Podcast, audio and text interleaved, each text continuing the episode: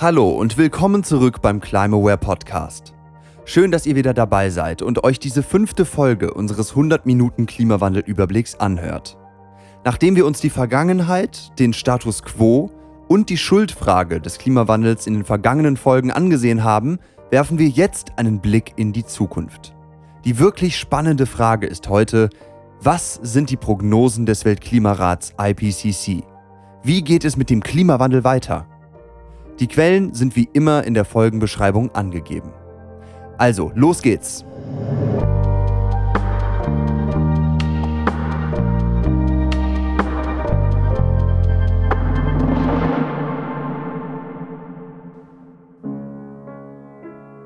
Wir schreiben das Jahr 2070.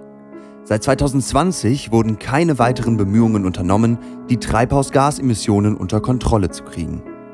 Der Planet hat sich bereits um 3 Grad Celsius erwärmt und ein Ende des Erwärmungstrends ist nicht in Sicht.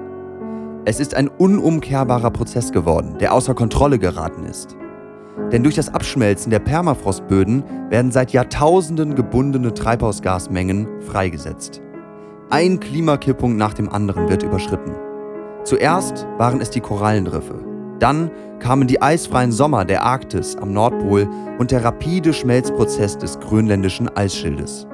Nun sind alle Augen auf das westantarktische Eisschild am Südpol gerichtet. Sein Abschmelzen allein würde zu über 5 Metern Meeresspiegelanstieg führen und ganze Megacities an den Küsten, wie zum Beispiel Miami, Shanghai und Dakar, unter Wasser setzen. Diese haben sowieso schon mit immer heftigeren Wirbelstürmen und Sturmfluten zu kämpfen. In fünf bis zehn Jahren werden riesige Landstriche des Planeten immer lebensfeindlicher für uns Menschen. Wir wissen nicht, ob Regionen wie Australien, Nordafrika, Indien oder die westlichen Teile der USA in den nächsten 30 Jahren überhaupt noch bewohnbar sind. Dürren, voranschreitende Wüstenbildung und das Verschwinden der Gletscher führen zu militärischen Konflikten über die verbleibenden Süßwasserreserven und zu Nahrungsmittelknappheiten. Mehr Menschen als jemals zuvor hungern und verhungern. Beispiellose Migrationsströme drängen an die Grenzen der reichen Länder, allen voran in die USA und nach Europa. Immer mehr Länder rüsten derweil ihre Armeen und schließen ihre Grenzen. Sogar die gemäßigteren Regionen, wie zum Beispiel Kanada oder Skandinavien, werden von schweren Stürmen, Sturmfluten, Waldbränden, verheerenden Erdrutschen und Gewittern heimgesucht. Ja, hier sind die Einwohner relativ sicher vor den heftigsten Folgen des Klimawandels, allerdings zahlen auch sie einen hohen Preis. Der Zukunftsglaube und die Zuversicht schwinden.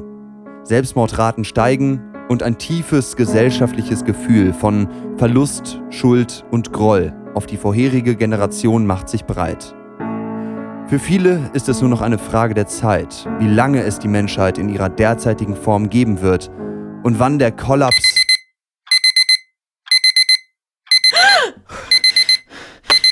Wow, was war das denn? Wohl ein böser Albtraum. Schnell schütteln, die Happy Playlist auf Spotify anwerfen und unter die Dusche springen. Oder? Nee, Lasst uns mal lieber Licht ins Dunkel unseres Unterbewusstseins werfen und erfahren, was es mit unserem Albtraum auf sich hat. Unsere Frage zu Beginn war ja, wie geht es mit dem Klimawandel weiter? Und woher wissen wir das? Wenn ihr wieder richtig wach seid, dann schauen wir uns das jetzt an. Zuerst müssen wir einen wichtigen Punkt festhalten. Es gibt keine exakten Zukunftsvorhersagen. Und Simulationen liefern bloß eine bestmögliche Abschätzung der von heute aus sichtbaren Risiken und der wahrscheinlichen Folgen. Okay, klar, aber wie gut sind diese Klimamodelle und Simulationen des IPCC darin, die Zukunft des Klimawandels abzuschätzen? Wie gesagt, wird es bald eine Sonderfolge zum Thema Klimamodelle und Simulationen geben, aber als Antwort auf diese Frage lese ich hier schon mal eine Passage aus dem fünften Klimawandel-Hauptwerk des IPCC vor. Verbesserungen in den Klimamodellen seit dem vierten Sachstandsbericht des IPCC sind erwiesen. Klimamodelle reproduzieren die beobachteten Oberflächentemperaturmuster und jahrzehntelangen Trends, einschließlich der schnelleren Erwärmung seit Mitte des 20. Jahrhunderts und der unmittelbar auf große Vulkanausbrüche folgenden Abkühlung mit sehr hohem Vertrauen. Es bleiben jedoch erhebliche Herausforderungen in der Repräsentation der Dynamik der grönländischen und antarktischen Eisschilde. Zitat Ende.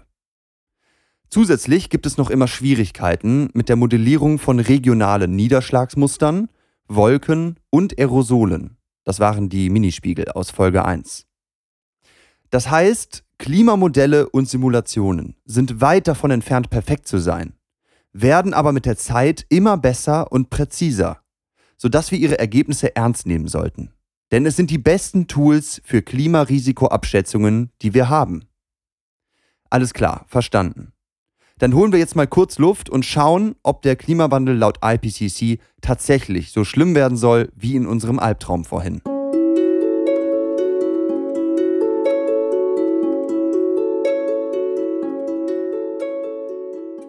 Der IPCC hat zur Abschätzung der Zukunft des aktuellen Klimawandels vier Szenarien erstellt. Das sind die sogenannten repräsentativen Konzentrationspfade, RCP auf Englisch abgekürzt. Es gibt ein Worst-Case-Szenario, das nennt sich RCP 8,5, ein Best-Case-Szenario, das ist das RCP 2,6 und zwei mittlere Szenarien dazwischen, die RCP 4,5 und RCP 6,0. Das müsst ihr euch alles nicht merken. Wichtig ist nur, dass wir uns jetzt den unteren Bereich des Worst-Case-Szenarios anschauen, um zu checken, ob unser Albtraum vom Anfang ein Quäntchen Wahrheit enthält. Wieso den unteren Bereich? Weil die Weltgemeinschaft ja schon ein bisschen Klimaschutz betreibt. Daher sind wir nicht mehr auf dem Weg zum absoluten Worst-Case-Szenario. Wir gehen jetzt also eine 10-Punkte-Liste durch, mit der wir grob unsere vier Bereiche aus Folge 3 betrachten werden. Atmosphäre, Schnee- und Eiswelten, Ozean- und Meeresspiegelanstieg und Land- und Agrarflächen. Ihr erinnert euch, oder? Also, hier kommen die 10 Punkte, für die vom IPCC bis Ende unseres Jahrhunderts folgende wahrscheinliche Mittelwerte für den unteren Bereich des Worst-Case-Szenarios abgeschätzt werden. Erstens. Die Erderwärmung würde bei etwa 3,5 Grad Celsius liegen und noch zwei Jahrhunderte weitergehen. Zweitens. Die Arktis im Norden wäre ab 2060 im September nahezu eisfrei. Drittens. Die Permafrostfläche würde sich etwa halbieren und mehrere hundert Gigatonnen Treibhausgase aus der Erde freisetzen. Vierter Punkt. Gletscher würden global etwa die Hälfte ihrer Masse verlieren. Fünfter Punkt. Der Ozean würde sich in den obersten 100 Metern um etwa 2,5 Grad Celsius erwärmen. Sechstens, der Meeresspiegel würde um ca. 80 Zentimeter ansteigen. Aber nur, wenn das westantarktische Eisschild bis dahin hält. Allerdings hat der IPCC geringes Vertrauen, wann das westantarktische Eisschild instabil werden könnte. Und wie hoch der Meeresspiegel dann allein dadurch ansteigen würde. Die Schätzungen sind vage und gehen von mehreren Zehntelmetern aus. So oder so würde der Meeresspiegelanstieg aber Jahrhunderte andauern und am Ende mehrere Meter erreichen. Siebter Punkt. Die Meeresversauerung würde durch weitere Kohlendioxidaufnahme um etwa 0,3 pH-Punkte zunehmen. Und der Golfstrom wird sehr wahrscheinlich schwächer. Sein Zusammenbruch bleibt zumindest in diesem Jahrhundert jedoch unwahrscheinlich. Achtens, Extremwasserstände, wie zum Beispiel Sturmfluten, die bisher einmal im Jahrhundert vorkamen, würden jetzt jährlich vorkommen. Und auch tropische Wirbelstürme der Kategorie 4 und 5 würden zunehmen. Neunter Punkt. Hitzewellen würden häufiger auftreten und länger andauern. Dürren würden in trockenen Regionen zunehmen. Etwa 100 Millionen Menschen würden von Waldbränden betroffen sein und extreme Niederschlagsereignisse, wie zum Beispiel Sturzregen, würden über den meisten Landmassen intensiver und häufiger. Zehntens, auf unseren Land- und Agrarflächen würden wir bei steigender Erderwärmung einen globalen Vegetationsverlust, verringerte Ernteerträge und daher lang anhaltende Disruptionen bei der globalen Ernährungssicherheit erleben. So, das war eine grobe 10-Punkte-Liste für den Fall, dass wir unsere Treibhausgasemissionen nicht signifikant senken. Der IPCC fasst das Risiko alles in allem wie folgt zusammen. Ein erheblicher Verlust an Biodiversität der Erde verbunden mit dem Verlust von Ökosystemen, resultiert bei einer zusätzlichen Erwärmung um rund 3 Grad Celsius in hohen Risiken für uns Menschen. Mit steigender Erwärmung sind einige physikalische Systeme oder Ökosysteme möglicherweise dem Risiko von abrupten und irreversiblen Veränderungen ausgesetzt. Die Risiken, die mit solchen Kipppunkten verknüpft sind, steigen bei einer zusätzlichen Erwärmung um 1 bis 2 Grad Celsius überproportional an und werden bei mehr als 3 Grad Celsius als hoch eingestuft. Zitat Ende. Wir halten also diesen einen zentralen Punkt fest. Ein weiter so wie bisher kann keine Option sein, denn allein diese uns heute bekannten Risiken einer Zukunft ohne stärkeren Klimaschutz werden wahrscheinlich die Anpassungsmöglichkeit der Menschheit übersteigen. Und zusätzlich zu diesen uns bekannten Risiken, die ja nun wirklich schon hoch genug sind, gibt es die uns noch unbekannten Risiken. Oder Risiken, von denen wir nur eine leise Vorahnung haben. Wie zum Beispiel eines sich selbst verstärkenden, außer Kontrolle geratenen Klimawandels bei dem wie bei einer Dominokette Stein für Stein ein Klimakipppunkt nach dem anderen umfällt. Falls ihr euch die ganze Zeit fragt, was mit diesem Wort Kipppunkte genau gemeint ist, ist es genau das.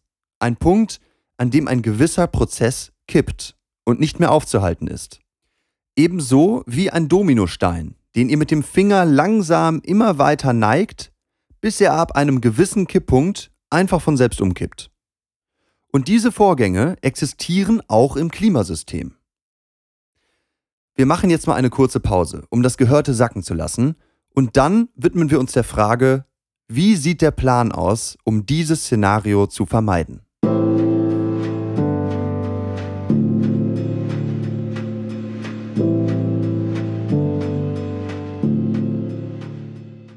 Wir haben gelernt, dass ein Weiter so für uns keine Option sein sollte. Also bleibt die Frage, was ist denn eine Grenze für die globale Erderwärmung, bei der die Risiken tolerierbar wären? Auch darüber haben sich die Wissenschaftlerinnen und Wissenschaftler des IPCC lange die Köpfe zerbrochen. Fest steht, dass es für uns Menschen umso ungefährlicher wird, je geringer die Erderwärmung ausfällt. Weil das aber kein sehr konkretes Ziel ist, hat sich die Weltgemeinschaft im Jahr 2015 auf das folgende Ziel geeinigt den Anstieg der durchschnittlichen Erdtemperatur deutlich unter 2 Grad Celsius über dem vorindustriellen Niveau zu halten und Anstrengungen zu unternehmen, um den Temperaturanstieg auf 1,5 Grad Celsius über dem vorindustriellen Niveau zu begrenzen. Da erkannt wurde, dass dies die Risiken und Auswirkungen der Klimaänderungen erheblich verringern würde. Aha, wir wollen also die Erderwärmung auf möglichst 1,5 Grad Celsius aber auf jeden Fall weit unter 2 Grad Celsius begrenzen. Aber wieso gibt es kein eindeutiges, fixes Ziel, sondern diesen vagen Zielbereich? Das liegt daran, dass es auch keine eindeutige Erwärmungsschwelle gibt, ab der ein Point of No Return, also ein globaler Klimakipppunkt, einsetzt, sodass die Erde für unsere menschliche Zivilisation unbewohnbar wird. Wie wahrscheinlich ein solcher Punkt ist und wo er genau liegt, wird in der Wissenschaft übrigens aktuell erforscht. Der definierte Zielbereich der Vereinten Nationen ist einfach der sicherste, am besten erforschte und realistisch erreichbare Bereich, in dem wir die Erderwärmung stoppen sollten. Okay, verstanden. Was ist jetzt zu tun? Was können wir tun? Langsam, eins nach dem anderen. Lasst uns doch erstmal dieses 1,5 Grad bzw. 2 Grad Ziel besser verstehen. Zum Beispiel erstmal die Frage beantworten, wie viele Treibhausgase dürfen wir denn dafür noch in die Luft pusten? Wo stehen wir da? Wichtig ist hier das Konzept des Treibhausgasbudgets, das wir noch haben, bis die gesamte Treibhausgasmenge in der Atmosphäre zur Zielerwärmung von zum Beispiel 1,5 Grad führt. Wir haben also sozusagen einen CO2-Kontostand, den wir noch in die Atmosphäre ausgeben dürfen. Die Frage ist also, wie hoch ist dieses Budget? Genau dieser Frage hat sich der IPCC 2018 in seinem Spezialbericht gewidmet. Uns blieb Anfang 2020 demnach noch ein Budget von etwa 490 Gigatonnen CO2, welches wir noch ausstoßen dürfen, wenn wir die Erderwärmung mit 66%iger Wahrscheinlichkeit bei 1,5 Grad Celsius stoppen wollen. Aha, aber was bedeutet diese abstrakte Zahl? In der letzten Folge haben wir gehört, dass wir weltweit jährlich ca. 40 Gigatonnen CO2 ausstoßen. Also bleiben uns ab jetzt, nach einfacher Rechnung, etwa 12 Jahre Zeit, wenn der CO2-Ausstoß konstant bliebe. Daran ändert übrigens auch die Corona-Pandemie nur minimal etwas, weil sich der CO2-Einspareffekt durch die globale Wirtschaftsdrosselung und die ganzen Konsumbeschränkungen laut aktuellen Studien voraussichtlich bei nur zwei bis drei Gigatonnen dieses Jahr einpendeln wird. Alles klar. Wir müssen also definitiv in diesem Jahrzehnt etwas tun, wenn wir die globale Erderwärmung dem Pariser Abkommen der Vereinten Nationen entsprechend stoppen wollen. Aber wie sieht der Plan genau aus? Was schlägt der IPCC vor? Das schauen wir uns jetzt an.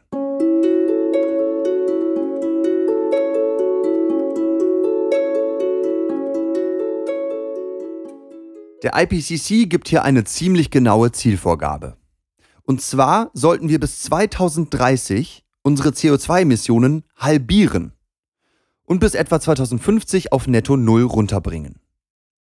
Netto Null heißt übrigens nicht, dass dann kein Gramm CO2 mehr in die Atmosphäre gelangen darf, sondern dass wir der Atmosphäre genau so viel CO2 entnehmen müssen, wie wir ihr hinzufügen. Ein globaler, ausgeglichener CO2-Haushalt sozusagen. Das Schlüsselwort dafür heißt negative Emissionen. Das geht kurz gesagt auf natürliche Weise durch Vergrößerung der CO2-Senken, wie zum Beispiel Aufforstung von Wäldern, oder es geht auf technische Weise, indem wir CO2 aus der Luft filtern und irgendwo speichern. Zum Beispiel tief im Boden, wo der fossile Kohlenstoff ja herkommt. Jedenfalls sieht der IPCC kaum eine Möglichkeit, das 1,5 Grad Ziel ohne solche negativen Emissionen zu erreichen. Wir müssten in diesem Jahrhundert bis zu 1000 Gigatonnen CO2 aus der Atmosphäre entfernen, was ja unserem Jahresausstoß von 25 Jahren entspräche. Eine Menge Holz, buchstäblich. Jetzt fragt ihr euch vielleicht, ob das nicht total unrealistisch ist und ob es nicht vollkommen hoffnungslos ist, das 1,5 Grad Ziel noch erreichen zu wollen. Dazu lese ich mal direkt die Antwort des IPCC selber vor. Pfade, welche die globale Erwärmung auf 1,5 Grad Celsius begrenzen, würden schnelle und weitreichende Systemübergänge in Energie, Land, Stadt und Infrastruktur, einschließlich Verkehr und Gebäude, sowie in Industriesystemen erfordern. Diese Systemübergänge sind beispiellos bezüglich ihres Ausmaßes, aber nicht unbedingt bezüglich der Geschwindigkeit und setzen einschneidende Emissionsminderungen in allen Sektoren, ein breites Portfolio von Minderungsmöglichkeiten und ein bedeutendes Anwachsen der Investitionen in diese Optionen voraus. Zitat Ende. Okay, die angesprochenen Systemänderungen sind also eine enorme Herausforderung aber definitiv möglich. Aber wo stehen wir denn momentan bei dieser Herausforderung?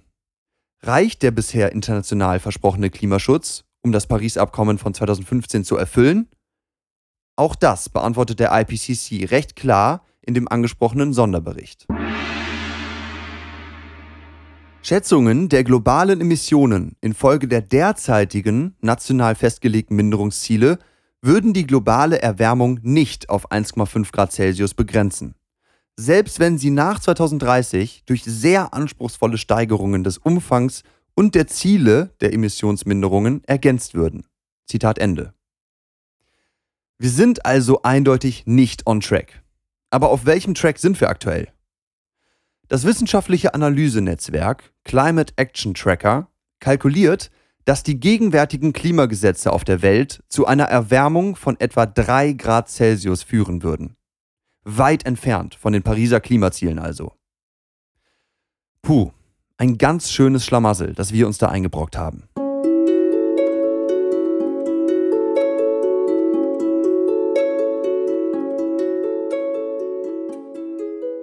Die Hoffnung stirbt ja bekanntlich zuletzt.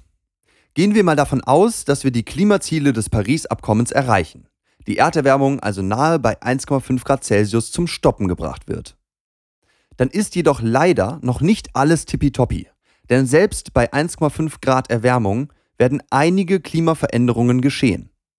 Ich zähle mal drei kurze Punkte auf, die der IPCC in seinem Sonderbericht bei 1,5 Grad globaler Erwärmung nennt. Erstens. Ein weiterer Meeresspiegelanstieg bis 2100 von circa 40 Zentimetern. Etwa ein Viertel der Permafrostfläche könnte abschmelzen. Das arktische Meereis wäre im Sommer gegen Ende dieses Jahrhunderts nur halb so groß wie zu Beginn dieses Jahrhunderts und die globale Gletschermasse würde um ein Drittel abnehmen. Zweitens gäbe es manche tödliche Hitzewelle in Megastädten, etwa in Chicago, Kalkutta, Beijing oder Sao Paulo. Zudem intensivere Dürren in Südeuropa, im südlichen Afrika und im Amazonasgebiet auf der einen Seite und große Überflutungen in Asien auf der anderen Seite. Dritter Punkt, ein großflächiges Absterben der weltweiten Korallenriffe und schwere Schäden an tropischen Wäldern, Mangrovenwäldern und Seegraswiesen an den Küsten. Alles in allem nimmt die Weltwirtschaft zwar relativ wenig Schaden, jedoch bedeutet der Verlust mancher Ökosysteme größeren wirtschaftlichen Schaden auf regionaler Ebene. Und weil das Klimasystem der Erde sehr träge ist, also nur langsam auf unsere Treibhausgaseinsparungen reagiert, ist ein Teil all dieser Veränderungen bereits unabwendbar. Man nennt das in der Klimawissenschaft manchmal Locked-in Climate Change, also sozusagen unvermeidbarer Klimawandel. Selbst wenn wir über Nacht alle Quellen unserer menschlichen Treibhausgase stoppten, würde sich die Erde erstmal grob zehn Jahre weiter erwärmen und erst nach etwa 15 Jahren beginnen, sich abzukühlen. In etwa so wie euer Ofengemüse auch erstmal noch weiter erwärmt, wenn ihr den Backofen ausschaltet, bevor es sich dann irgendwann beginnt abzukühlen. Okay, das alles stimmt einen ja nicht gerade fröhlich. Aber dieser Locked-in Climate Change und auch die Veränderungen der Welt bei 1,5 Grad globaler Erwärmung sind noch kein Grund zur Panik. Der IPCC sagt, dass die Anpassung an eine 1,5 Grad wärmere Welt, bis auf ein paar wenige Ausnahmen, wie zum Beispiel für Warmwasserkorallen und sehr tiefliegende Inselstaaten, weltweit gesehen auf jeden Fall gut möglich und machbar ist. Die sogenannten Anpassungsgrenzen, also Klimaveränderungen, an die sich aus finanziellen, technischen oder ökologischen Gründen nicht mehr angepasst werden kann, werden für viele Ökosysteme und menschliche Gesellschaften erst ab einer Erwärmung von über 2 Grad Celsius erreicht. Das ist also ein wichtiger Punkt. Die Anpassung an den Klimawandel und die Minderung von Treibhausgasen sollten also Hand in Hand gehen. Das darf man nicht vergessen. So, wir sind am Ende der Folge angelangt. Zum Abschluss wiederholen wir hier noch fix drei Punkte, die ihr aus dieser Folge unbedingt mitnehmen solltet. Erstens. Ein weiter so ist keine Option. Denn gegenwärtig sind wir auf dem Weg, die Erde durch den Ausstoß unserer Treibhausgase auf über 3 Grad Celsius gegenüber vorindustriellen Zeiten zu erwärmen.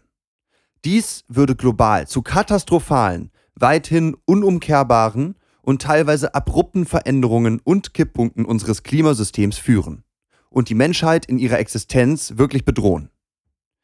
Zweitens.